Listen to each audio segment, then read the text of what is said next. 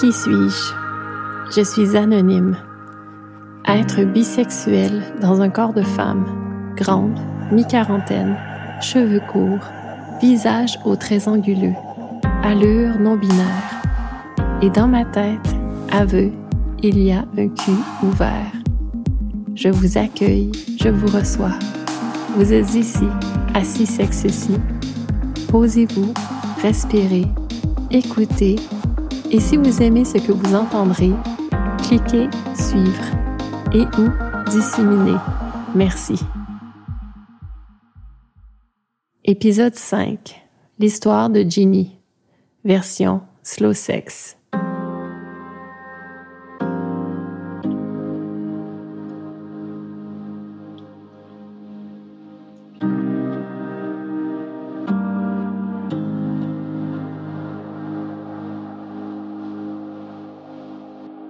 Ginny ne comprenait pas le concept d'exclusivité sexuelle. Pour elle, aborder les inconnus qui l'attiraient ou proposer une partie de plaisir à un homme ou une femme qui gravitait dans un de ses milieux de vie était chose naturelle. Homme ou femme parce que pour elle, l'hétérosexualité était un autre concept qu'elle ne comprenait pas. N'est-ce pas que chaque corps humain est un lieu d'exploration multiple? Pas deux hommes identiques, pas deux femmes identiques. Et au-delà de tout surtout, pas deux humains identiques. Chacun avec ses ondes érogènes plus sensibles, chacune avec son bagage d'expérience, tous avec sa banque d'idées.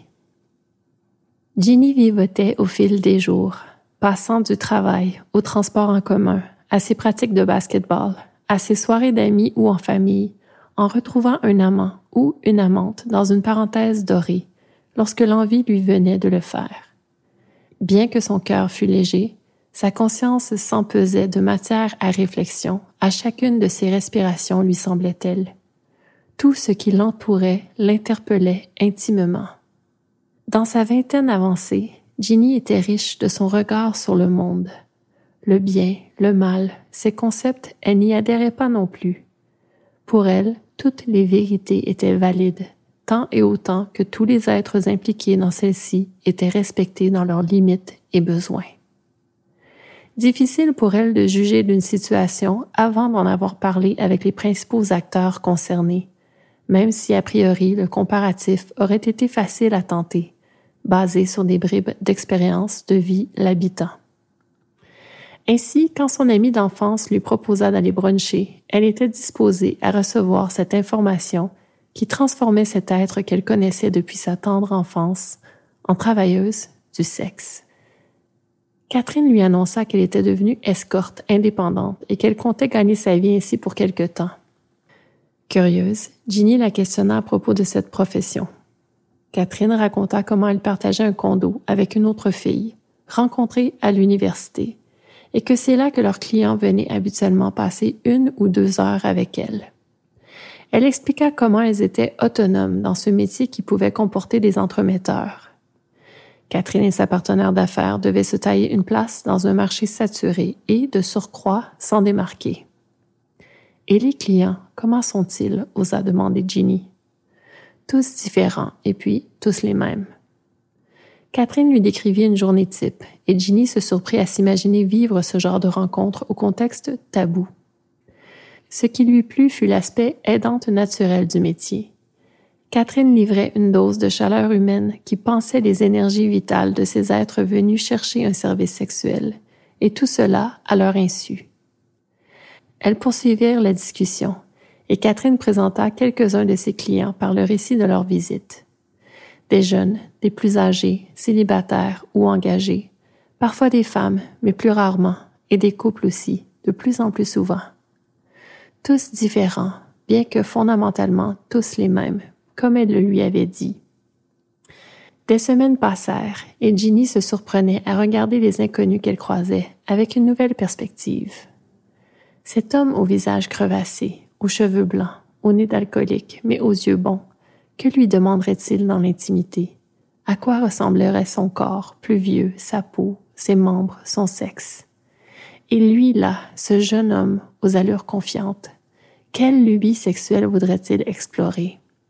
Arriverait-il à maintenir une érection sans s'en remettre à une drogue, lui, né dans une génération de consommation récréative de GHB et de Viagra?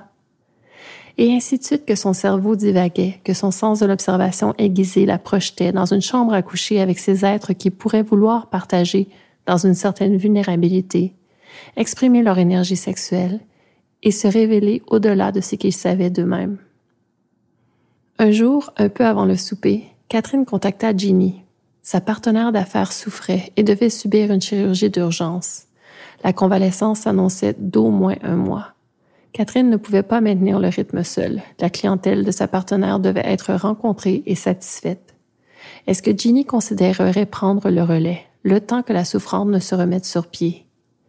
La curiosité l'emporta et Ginny décida de tenter l'expérience. Elle annonça à son employeur qu'en cette période d'accalmie, elle avait décidé de piger dans sa banque de congés et de s'offrir un moment à elle. Ainsi, elle se retrouva dans son nouveau lieu de travail, le condo, situé dans un quartier résidentiel de classe moyenne. L'entrée commune de l'immeuble rendait les allées et venues anonymes. Dans l'appartement, il y avait deux chambres, avec chacune une salle de bain privée, une cuisine et une petite pièce où la comptabilité était maintenue à jour par Catherine. L'endroit était idéal pour accueillir deux clients simultanément avec discrétion. Catherine décida d'initier Ginny graduellement au métier et à la clientèle. La première journée, il n'y avait qu'un client inscrit dans la grille horaire de la néophyte. Bientôt, le chiffre s'élèverait à deux ou trois par jour, à tous les deux ou trois jours. Ce premier client s'avéra doux comme un agneau.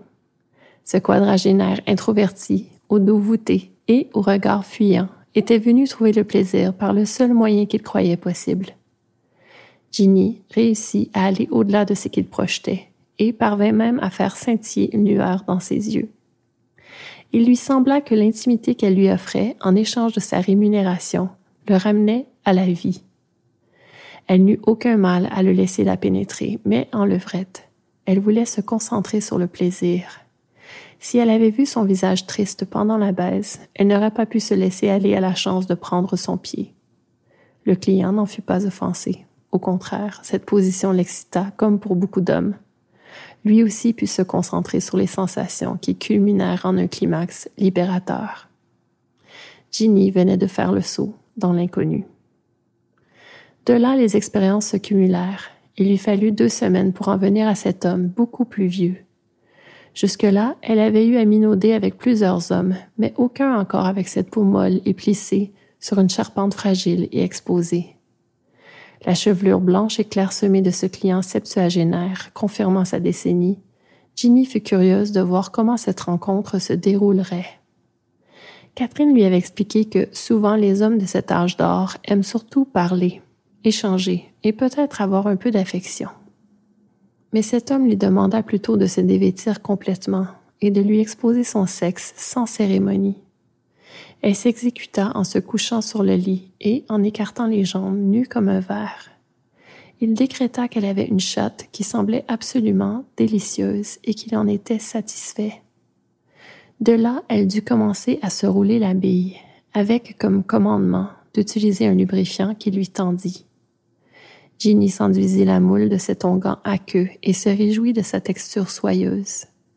Elle entreprit de se caresser à son rythme pendant que cet homme l'observait faire. Au bout de quelques secondes, une sensation de chaleur commença à irradier son entrecuisse. Ce client sourit sournoisement en constatant le regard étonné et un peu paniqué de la belle se lever vers le sien, impassible. La perversité de cet homme plut à Ginny, qui se surprit à espérer de connaître la suite de ce jeu sexuel. Il avait apporté un sac dont Catherine avait inspecté le contenu à son arrivée, bien qu'elle connaissait ce client aux accessoires particuliers. De ce fourre-tout, l'homme venait de tirer le tube de lubrifiant chauffant qu'il avait offert à la belle afin qu'elle ne se masturbe devant lui. À présent, le sexe de Ginny commençait à crier famine, effet de cette chaleur émoustillant ses terminaisons nerveuses. Sur le lit, elle se trémoussait langoureusement en se frottant la chatte et les seins. L'homme tira un jouet du sac pour la sustenter. une bite attachée à un type de collier. Ginny n'avait jamais vu rien de tel, mais tout s'éclaira lorsque cet homme procéda à installer l'objet sur son corps. Derrière le phallus, une pièce similaire à un mort venait se placer dans la bouche de cet homme, et le collier était attaché derrière sa tête. Il s'allongea à son tour sur le dos, sur le lit. La bite de silicone s'érigeait, tel le soulagement tant attendu pour la fente en feu de Ginny. Elle s'empala de face sur le godemiché, à hauteur du visage de cet homme au regard si excité. La rigidité de cette bite dans son con était extatique. Elle se remua d'abord lentement, lui écrasant son bouton durci par l'escalade de plaisir sur le nez à chaque pénétration profonde. Le manger agrippait le cul ferme de cette jeune femme allumée et profitait pleinement de ce moment de pornographie incarnée. Les sucs de Ginny lui barbouillant le visage lui prouvaient bien qu'il était encore en vie. À son âge, il savait ce qu'il voulait, et cette vision sublime répondait à ce besoin de sentir le sang battre dans ce corps frêle qui était devenu le sien, son cœur pompé, presque douloureusement.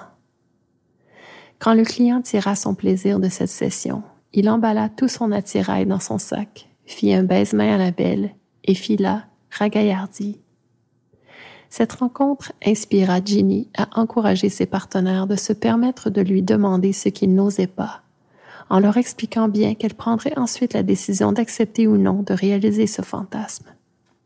Comme le dit si bien l'adage, qui ne demande rien n'a rien. Et souvent, même lorsque l'on paye pour obtenir un moment d'intimité, notre éducation nous censure le désir. Avec cet objectif dans sa mère, elle transforma ses prochaines expériences de travail du sexe en mission et comprit qu'au fond, offrir la possibilité de réaliser leurs rêves à ses semblables peut être une nourriture pour l'âme sans prix, malgré les biais étendus. Elle constata combien l'intimité peut avoir un effet cathartique. Et par l'écoute, l'ouverture, le partage, dans le consentement et le respect, elle confirma ainsi son amour pour l'humanité cette humanité désireuse de se connecter.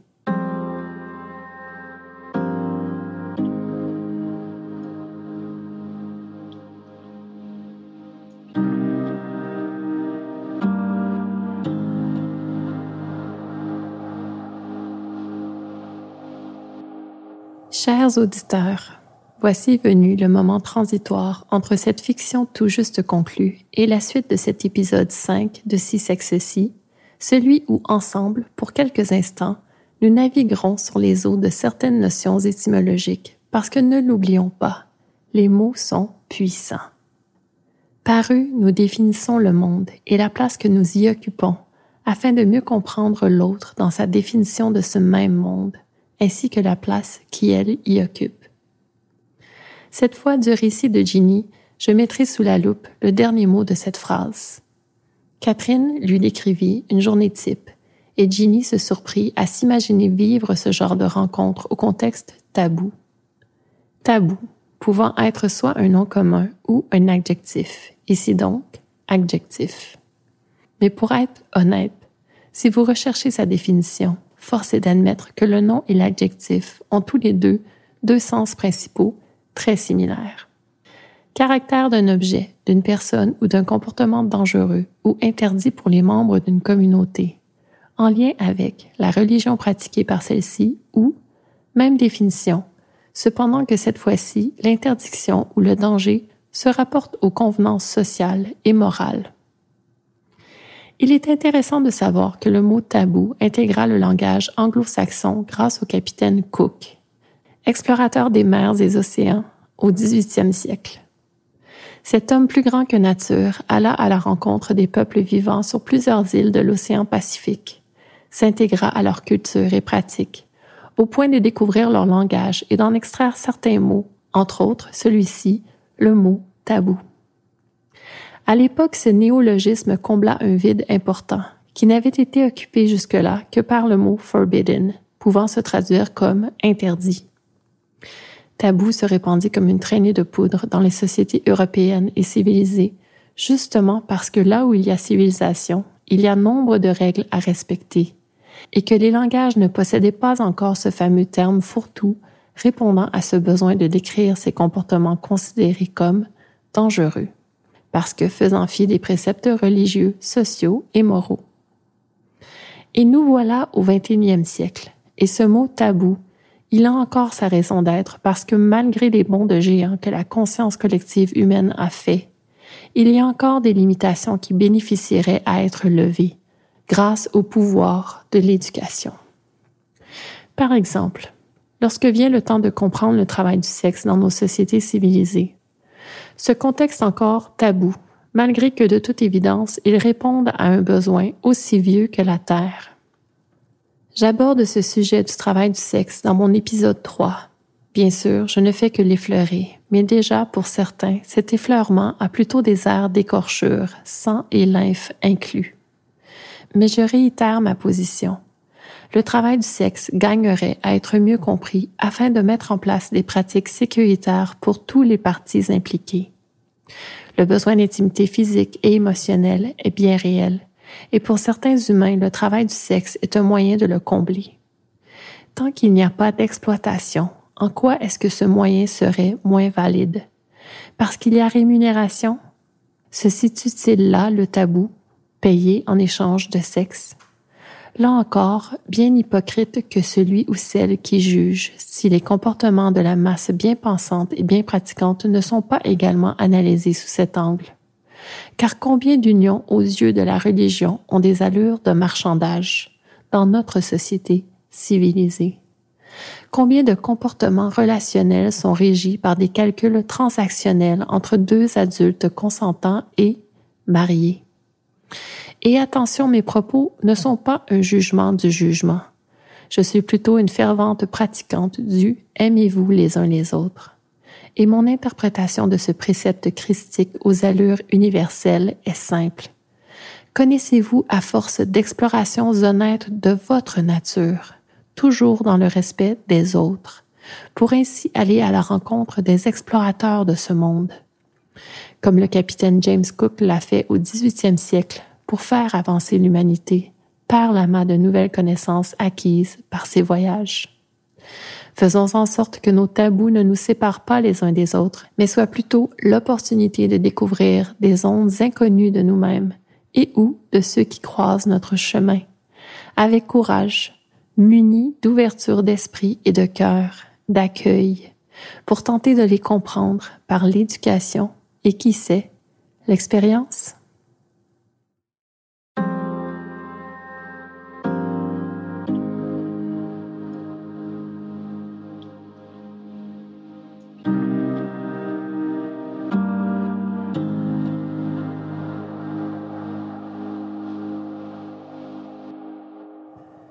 Auditeur de la slow sex, j'aimerais aujourd'hui m'attarder à un concept, celui sous-entendu au début de l'histoire de Ginny, lorsqu'il est énoncé que notre héroïne du moment ne comprend pas le concept d'exclusivité sexuelle parce que pour elle, chaque corps humain est un lieu d'exploration multiple, parce qu'il n'y a pas deux individus identiques.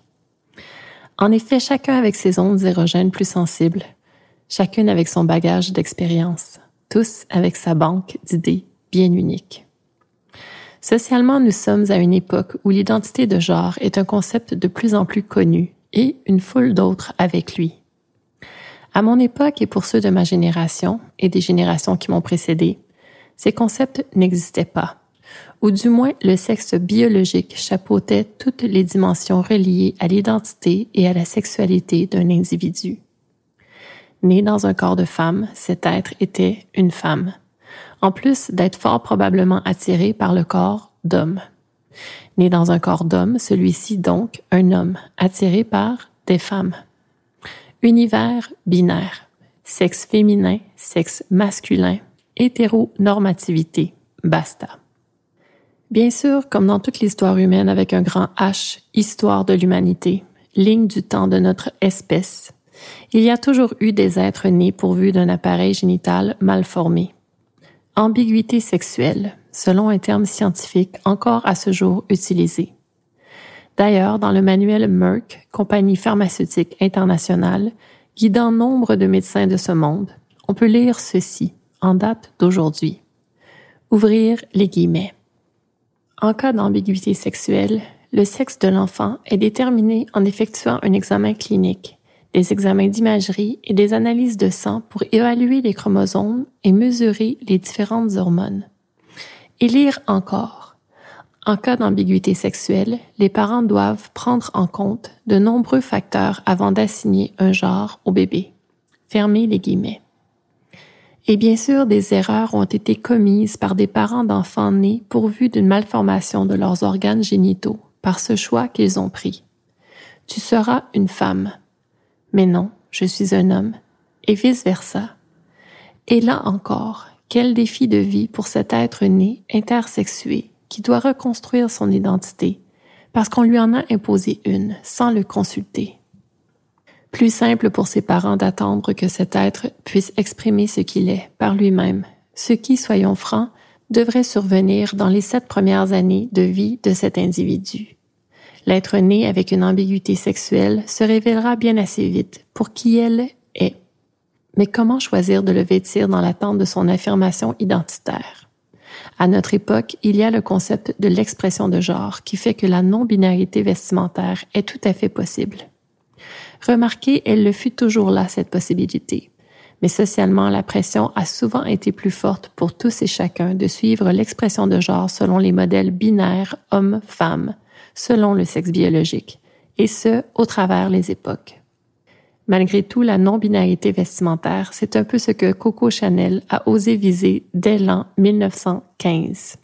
Cette créatrice de mode a réussi à transvaser l'essence masculine dans l'essence féminine au moyen de pantalons et cardigans avant-gardistes, visant à insuffler de l'autorité et de la confiance aux êtres nés avec deux chromosomes sexuels X.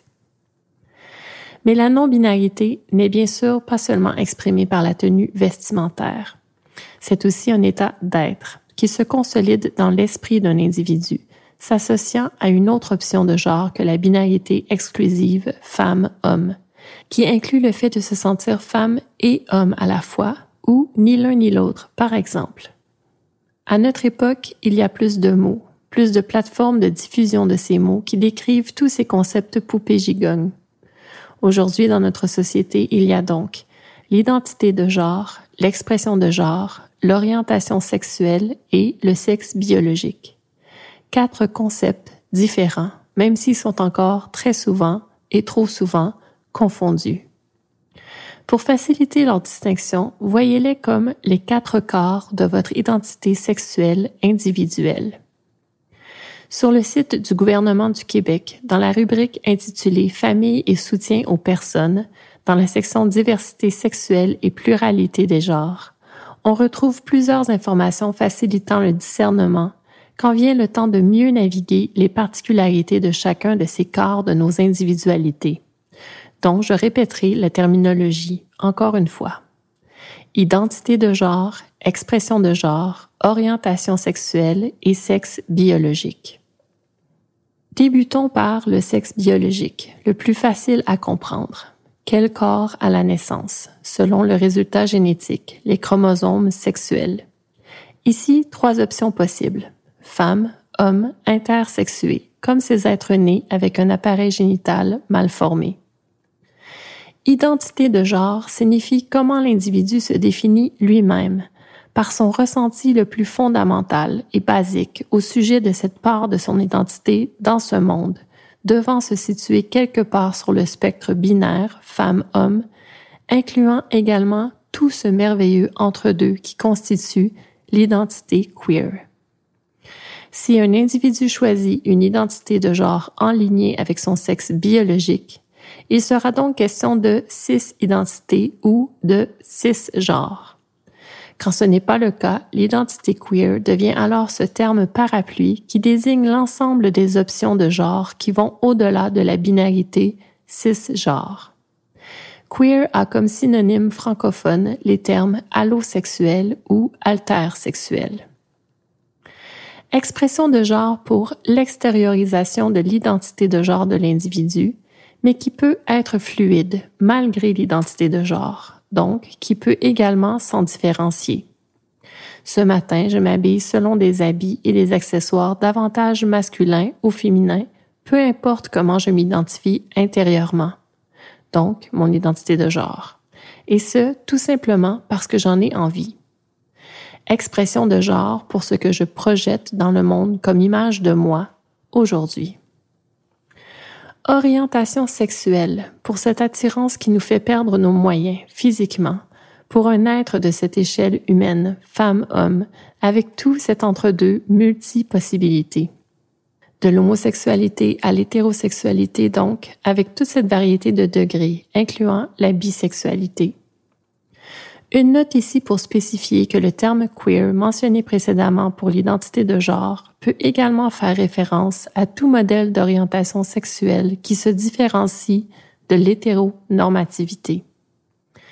Hétéronormativité pour décrire cette idée qui veut que l'hétérosexualité soit la normalité et que toute autre orientation sexuelle soit donc anormale. Le terme queer, en contrepartie, est celui d'inclusivité de toutes ces orientations sexuelles qui se distinguent de l'hétérosexualité.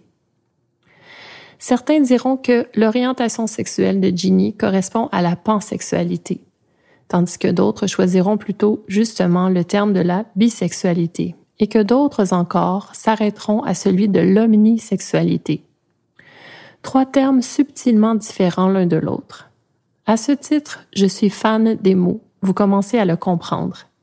Mais malheureusement, à naviguer les eaux de la rencontre et de l'intimité depuis plusieurs années maintenant, je sais que ces mots étiquettes, souvent des néologismes, ils aident à mieux saisir qui est cet individu en particulier, certains aspects foutument importants même de son identité, mais qu'il ne faut pas se limiter à ces termes conceptuels, qu'il faut continuer le voyage dans cet être, aller à la découverte de son histoire bien unique et s'émerveiller de son ensemble, de sa richesse incomparable. Les mots et les concepts sont des poupées russes, franchement intéressants et importants, mais vivement la connexion par ce qui est soufflé dans notre ventre, cet instinct. Vivement cette curiosité nous menant toujours plus près de cette harmonie universelle. Parce que lorsque l'on s'écoute, que l'on découvre respectueusement ses limites et celles des autres, le résultat est immanquablement l'élévation spirituelle. Et puis de là, ces quatre corps de l'identité sexuelle individuelle découle une foule d'autres termes pour mieux décrire également la connexion émotionnelle. Polyamour, aromantisme, exclusivité amoureuse, etc. Donc, un cinquième corps, un débordement identitaire, non, juste la preuve que l'identité intime d'un individu, c'est complexe, malgré toutes les bonnes intentions de la capter en termes. Surtout qu'il y a aussi des concepts pour définir les préférences sexuelles que nous voulons vivre, allant au-delà du concept de l'orientation sexuelle. Ces préférences sexuelles prennent parfois racine dans des moments marquants de nos existences. Les paraphilies, par exemple, le fait d'être voyeur, exhibitionniste, sadique, masochiste, parmi les plus connus. Mais il y a aussi les fétichismes, ce comportement sexuel qui implique d'avoir une fixation sur un trait physique, un objet ou des matières textiles, entre autres. De ces préférences, j'en passe, et j'en passe des centaines encore, littéralement. Sans oublier que dans ce concept de préférence sexuelle, il y a certains traits physiques que nous souhaitons retrouver chez un partenaire, en lien avec un souvenir peut-être, une expérience qui nous a plu, ou tout simplement un penchant inexplicable pour une caractéristique esthétique retrouvée sur un corps humain. Couleur de cheveux, taille et poids de l'individu, ethnie d'origine, pilosité et mille autres possibilités. Et honnêtement, ces préférences pour certains traits ou caractéristiques physiques, qui sommes-nous pour les juger?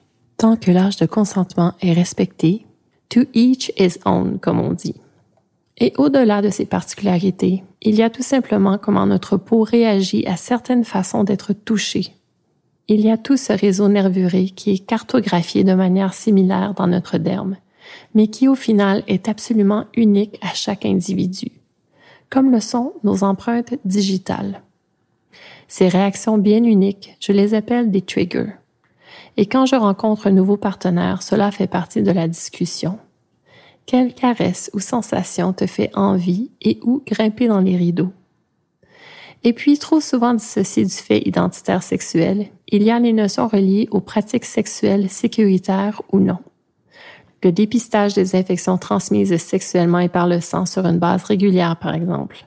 Même en cas de soi-disant exclusivité sexuelle ou tout le contraire. Choisir intentionnellement de partager des relations sexuelles non protégées, ce qui, oui, est le choix conscient de certains humains dans notre société éduquée. Donc, pour récapituler, penchons-nous sur mon moi d'être humain.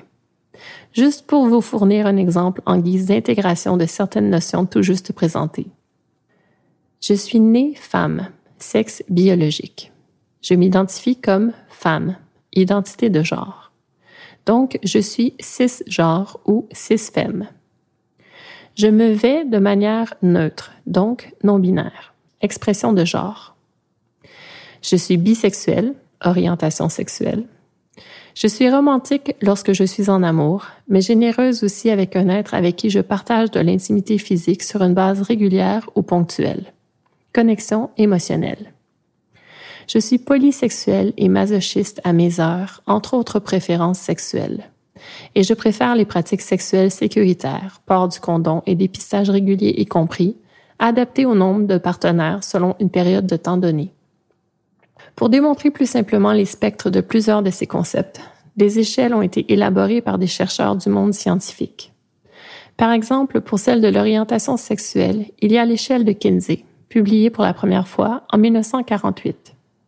L'équipe du docteur Alfred Kinsey proposa alors une gradation de l'orientation sexuelle, allant de l'hétérosexualité, le 0, à l'homosexualité, le 6. Les deux pôles opposés de l'échelle, séparés par les niveaux de gradation allant de 1 à 5, révélant que parfois, on peut être curieux de vivre des expériences avec des individus de sexe qui ne correspondent pas d'emblée à nos préférences dominantes. Donc, homoflexibilité ou hétéroflexibilité, en passant par le 3, pure bisexualité, comme la mienne d'orientation sexuelle. Aujourd'hui, certains contestent cette échelle à profit de nouvelles gradations élaborées, alors que d'autres, comme moi, lui confère encore une pleine pertinence. Cependant qu'il est vrai que le concept de l'asexualité, A-S-E-X-U-A-L-I-T-E accent aigu, encore méconnu de plusieurs, n'y trouve pas sa place. Quand on sait maintenant que cette orientation sexuelle toucherait minimalement 1% de la population mondiale, soit 8 millions d'individus sur la planète, ce qui n'est pas rien quand on imagine tous ces individus se tenant les uns à côté des autres pour former peut-être une ribambelle suffisamment longue pour faire un tour complet de la Terre, il est important d'aller investiguer à propos de cette manière de vivre sa sexualité. Sur le site internet clubsexu.com, une ressource du web à but non lucratif offrant une panoplie d'informations pour une sexualité inclusive, positive et décomplexée. Voici une définition officieuse de ce concept. Si la sexualité dans son sens large fait référence à l'absence ou à la quasi-absence d'attirance sexuelle envers autrui, certaines des orientations sexuelles sur son spectre peuvent s'exprimer à travers une attirance sexuelle dans des conditions très spécifiques. Tapez les mots spectre et asexualité dans votre barre de recherche de votre furteur Internet et vous découvrirez des informations à propos de cette orientation sexuelle encore méconnue de la majorité. Mon conseil, comme pour tout de ce monde, éduquez-vous, lisez, comparez, questionnez et décidez de là ce qui convient à votre façon de décrire votre identité, de la vivre, de l'exprimer.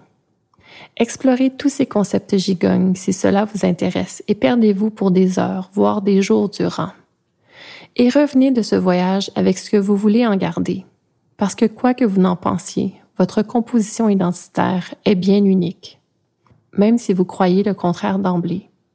Pas deux individus identiques, jusque dans l'intimité. Surtout dans l'intimité. Si vous croyez que votre hétérosexualité, et votre identité de genre et votre expression de genre qui sont identiques à votre sexe biologique vous permettent de vous fondre dans une majorité sociale, vous faisant passer sous le radar. Soyez sans crainte que vos préférences sexuelles vous différencient très assurément. Pas deux corps qui ne répondent de la même manière aux mêmes caresses ni aux mêmes stimuli. Unique dans notre identité intime, tous et chacun unique dans notre quête du plaisir à goûter le temps de notre existence sur cette planète bleue. Je sais, ça fait beaucoup, mais j'ai confiance qu'ensemble, nous pouvons y arriver. À force de rencontres, de questions bien intentionnées, d'écoute, d'ouverture, de recherche, nous ferons la distinction entre tous ces termes, ces étiquettes, pour être à même de mieux les utiliser dans les bons contextes, mais surtout pour devenir des explorateurs respectueux de ces univers, à porter au travers tous ces autres qui nous côtoient. Et qui sait, peut-être également plus respectueux de la complexité de notre propre identité, avec tout ce que cela implique de déculpabilisation face à notre sphère intime.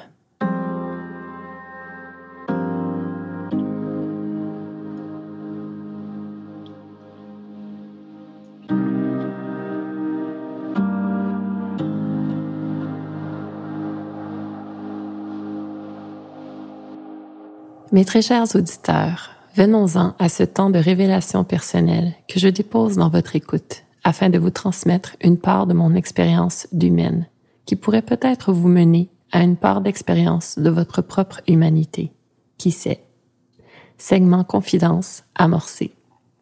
Cette fois, j'aimerais vous ramener à un jour du mois de juillet 2022, le 29 plus précisément, un vendredi, à 14h43. Bing, Match Field, application de rencontre utilisée à cette période de ma vie. Pour les auditeurs ayant écouté l'épisode précédent, soit le 4, vous savez qu'à ce moment-là, je suis à la recherche d'un amant fabuleux et dominant. Mais pour ceux qui sont nouveaux ici ou ceux qui n'ont pas entendu mes propos de 4, sachez que lorsque je navigue l'univers de rencontres virtuelles, je le fais avec un but précis et que si j'obtiens un match, c'est qu'au préalable, j'ai scruté la fiche du candidat utilisateur scrupuleusement. Et que j'ai décidé de le liker avec la conscience assumée que si un match survient, la communication dans le chat aura lieu, sans hésitation, avec plaisir même, et que cette communication sera fort probablement initiée par moi, parce que j'adore cette étape de l'amorce, cette première perche tendue, pour laquelle je fais appel à mon intuition pour procéder. Dans le cas de ce candidat avec qui le match survient le 29 juillet 2022 à 14h43, je m'inspire d'une action démontrée sur l'une de ses photographies, un fait qui révèle son courage et sa tolérance à la douleur.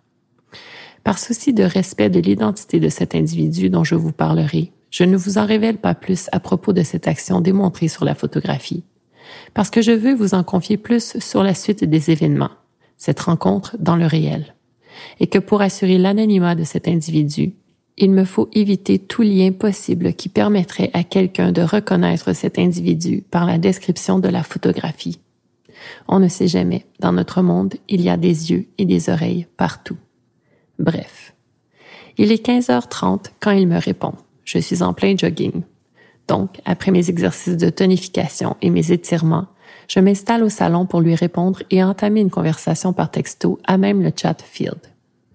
Conversation parce qu'il est 16 heures et quart lorsque notre échange débute et qu'il ne nous faut qu'une petite demi-heure de répliques incessantes et rythmées pour boucler notre rencontre qui aura lieu cette même soirée, quelque part entre 20h30 et 21h dans son quartier, pour que j'aille chez lui par la suite si notre attirance est mutuelle et que mon gut feeling est bon.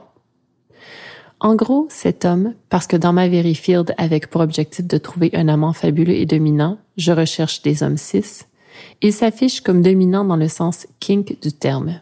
Mais rapidement, dans notre échange, il me révèle qu'il est parfois sub, dans une dynamique qu'il n'a eu que très rarement la chance et le bonheur d'expérimenter. Curieuse et ouverte, je l'encourage à me confier ce kink particulier qu'il aimerait à nouveau explorer cet homme se réjouit à porter de la lingerie féminine pour se transformer en slut pour une daddy. Wow. OK. Avec honnêteté, je lui confie à mon tour que je n'ai jamais eu l'opportunité de vivre ce genre de dynamique dans mes explorations kink, mais que je serais honorée de pouvoir être cette daddy si la chimie opère, moi qui suis une switch. Alors rapidement, en nous adressant l'un à l'autre dans cette dynamique déjà entamée, lui slut au féminin, moi daddy au masculin, nous fixons notre rendez-vous. Il sera toute prête et fraîchement rasée, mais très nerveuse de me rencontrer en espérant fébrilement qu'elle me plaise, moi, son daddy. Si je choisis de vous partager ce qui suit, c'est que, comme Ginny, je crois qu'offrir la possibilité de réaliser un désir intime à un semblable peut être une nourriture pour l'âme qui n'a pas de prix. Que les jeux consensuels dans l'intimité peuvent avoir un effet cathartique. Et que, comme le capitaine James Cook, je crois en la découverte de l'autre, en osant naviguer vers l'inconnu, ce qui signifie repousser mes propres limites, mes propres zones de confort avec l'intuition que cette nouvelle connaissance de moi-même et de l'humanité acquise par cette expérience sera constructive et incomparable. Pour la toute première fois, le récit qui suit sera un extrait tiré d'un de mes cahiers rouges. Et, pour la toute première fois, je vous les mentionne, ces cahiers rouges. En gros, je conscris des notes manuscrites dans des cahiers Moleskine de la collection classique de couleur rouge écarlate en utilisant un crayon à l'encre rouge effaçable de la marque Pilote depuis l'été 2019. J'en suis à mon tome 18. Dans ceci, j'écris tout ce qui concerne mon intimité sexuelle et mon rapport émotionnel à celle-ci. Je log, dans le sens de to log, write down, mes rencontres, mes communications, mes connexions, mes relations, mes sessions, mes expériences. Pour la petite histoire, sachez que j'écris dans des cahiers depuis l'âge de 12 ans. Mes premiers jets d'encre ont été motivés par la commémoration du décès de mon père un an auparavant. À l'époque, j'ai pondu des poèmes en vers structurés pendant quelques années et, autour de l'âge de 18 ans, j'ai fait éclater le format pour me laisser aller à une prose plus libre et spontanée, qui n'a cessé de s'installer de manière de plus en plus naturelle sur le papier pour aujourd'hui naître en propos captés en encre rouge dans mes cahiers rouges relatant mon univers intime. Une part importante de mon identité, comme vous pouvez le comprendre si je vous compte parmi mes auditeurs. Aussi, je me contenterai de ne nommer que la première lettre des prénoms utilisés par cet individu rencontré, toujours dans un souci de préserver son anonymat. Here goes. 20h40. T est devant son immeuble un bâtiment de condo quelque part au centre-ville de Montréal. Je suis vêtue comme lors d'une soirée phare dans ma vie ayant eu lieu en décembre 2019. Pantalon noir à la coupe originale et féminine, t-shirt à motif sheer sans brassière, Doc Martens élimé couleur cherry red aux pieds. Je trimballe un sac sport rempli de jouets, strap-on, dildo, vibrateur, butt plugs, lubrifiant, condom. Dès que je l'aperçois, je sais que oui, nous jouerons, mais seulement pour cette fois-ci. Je ne lui communique pas cette impression parce que ce n'est encore qu'un bourgeon d'intuition. Je propose que nous allions parler sur un banc public, histoire de partager ce qu'il veut vivre de cette expérience rare et particulière. Il m'apprend que ce sera la troisième expérience de travestisme accompagnée qu'il vivra. Et même que la première fois, il n'y a pas eu de vêtements comme tel, seulement le rôle et l'état de slut au féminin pour lui, homme cis, et un sérieux léchage de son anus. La deuxième fois, lingerie et rôle plus définis et assumés par les deux joueurs. Tim avoue que cet être partenaire utilisant le pronom Yel de cette deuxième expérience, il aurait aimé là le revoir, mais que cela ne s'est pas avéré. Je lui demande avant le jeu, dans cette discussion hors personnage, And what about your penis? Is it there? Is it a clit? If your asshole is a pussy? Il dit que oui, son pénis peut en demeurer un et qu'il aime se masturber tout au long du jeu qui l'excite. Nous nous rappelons la consigne safe sex évoquée pendant notre échange texto d'il y a quelques heures et enfin je lui demande comment il aimerait que je l'adresse pendant la session, autrement que par slut ou naughty girl, un prénom au féminin pour être une bonne idée. Il est pris de court et me demande ce que j'en pense. I don't choose, you do. T. Quelque chose de très près de son prénom réel. D'accord. Nous nous rendons donc dans son micro-lieu de vie, lui qui avait une maison auparavant et qui a décidé de venir s'installer au centre-ville plutôt que de vivre cette existence appropriée pour une famille étant lui-même célibataire. Je dépose mon sac dans l'entrée, au contenu présenté rapidement à T au préalable, lorsque nous étions installés sur le banc, afin qu'il constate que je ne transporte pas des objets dangereux pour lui. Sur le coup, il me dit qu'il me fait confiance. Je lui réponds que je sors de nulle part et qu'il doit rester conscient de ses possibilités de mauvaises intentions de certains. Une micro-salle de bain à ma droite, une micro-cuisine à ma gauche. Je remarque un vinyle de Sigur Rós, Cet album, je l'ai apprécié lorsque je l'avais découvert au hasard dans les bacs de la grande bibliothèque circa son ouverture en 2005. Devant nous, plus au fond de l'air de vie, une petite table carrée sur laquelle T a déposé des vêtements afin que Daddy choisisse son ensemble. Il s'y trouve également deux godes pour Daddy, aux courroies simples et d'allure confortable. Celui que j'utiliserai pour Peggy ma slot est de couleur chair et mesure environ 5 pouces et demi. Je dis à ma slot que si jamais elle veut une plus grosse bite dans sa chatte, j'ai apporté un 7 pouces.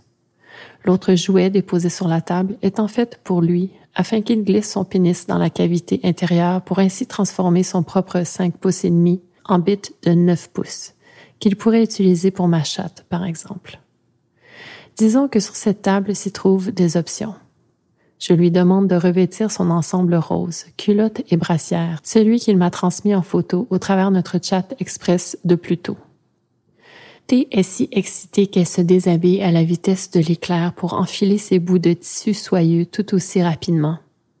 Je lui intime avec autorité de ralentir la cadence pour me permettre de profiter du spectacle.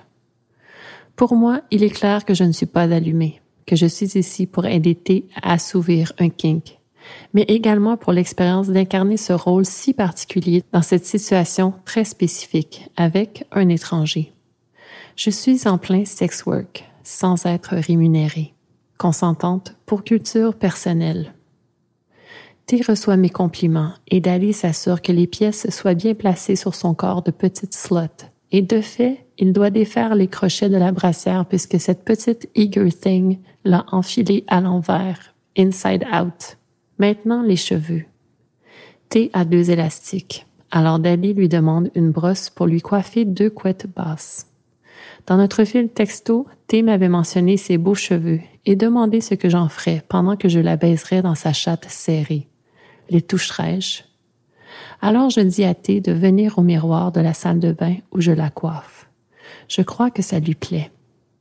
Ensuite, de retour à la pièce salon coin dinette, j'ordonne ma slot d'enfiler la jupette de collégienne et le t-shirt blanc béden. T m'avoue avoir fait tous ses achats en ligne je la félicite sur ses choix. Elle rayonne de fierté. À mon tour de me préparer, je me rends à la salle de bain, non sans avoir ordonné à T de se regarder dans le miroir qui fait face au divan sur lequel elle est assise. Regarde à quel point tu es belle et touche-toi. J'installe le harnais sur lequel le dildo est intégré par-dessus mon string noir soyeux. Je remonte mon pantalon, mais la bite ne peut y être glissée, trop rigide et bandée. Au salon, je demande à ma slot de retirer mon pantalon pour sucer ma bite qui est bien dure pour elle. T s'exécute assise sur le divan. Elle prend le dildo entre ses lèvres et suce. Il est clair qu'elle a fait cela auparavant. Je m'assois à mon tour et je lui demande de se mettre à genoux sur le plancher pour continuer à me stimuler oralement. You're such a good girl. Et T de me regarder avec ses yeux de biche timides et prudes. T veut que je prenne sa chatte. Alors je lui ordonne de retirer sa culotte et de relever sa jupe doucement. T est rasée complètement. Elle m'avait bien écrit que she would get ready appropriately, shaving and douching. T me chevauche, moi étendu sur le divan, et s'émoustille en se masturbant. Avant de prendre sa chatte, je lui suce un peu la bite avec condom. Maintenant, mon dick est enduit de lube et tente de glisser sur ce phallus, dans cette position. Je n'ai que mes doigts pour guider l'insertion et finalement, je détermine que je la prendrai par derrière, ce que je fais. Elle se penchant sur le divan, moi lui glissant mon dildo lentement dans son trou bien serré. Mais je vois que T ne fait que se tourner la tête dans l'espoir de m'apercevoir. Alors, nous retournons dans la position précédente. Elle me chevauchant et cette fois, elle me demande de retirer mon chandail sous prétexte qu'elle ne veut pas le souiller. Elle pince mes mamelons agréablement pendant que j'essaie de glisser ma bite dans son con serré. Elle vient chercher mes lèvres pour m'embrasser et je dis que ma slot doit mériter les lèvres de Daddy. Aussi, ma slot lui demande si Daddy la partagerait avec sa femme et ses collègues. Alors oui, bien sûr que oui. Et je dis que sa femme gagnerait à apprendre de la docilité de Slot et que ses collègues la prendraient un après l'autre, sur la grande table de conférence, entourée de fenêtres, l'exposant. À qui voudrait l'observer se faire prendre comme une chienne? Maintenant, c'est à Slot d'être sur le dos pour que je la pénètre de face, m'habite dans elle pendant que je la masturbe. Et puis, Slot demande de pouvoir glisser sa bite dans moi. Dans le cul de Daddy, que je demande pour rester en scénario, même s'il est clair que T au féminin a fait place à T au masculin pour baiser la cis-femme que je suis. Condom, bite dans mon cul, et puis T me demande si je jouirai. Non, mais j'ai du plaisir. Comment jouirais-tu? En me roulant la bille. Il me propose que nous nous masturbions ensemble pour jouir. Lavage de main, et puis je m'étends sur le divan sur le dos, et lui reste debout, me surplombant. Il me dit que j'ai un great body.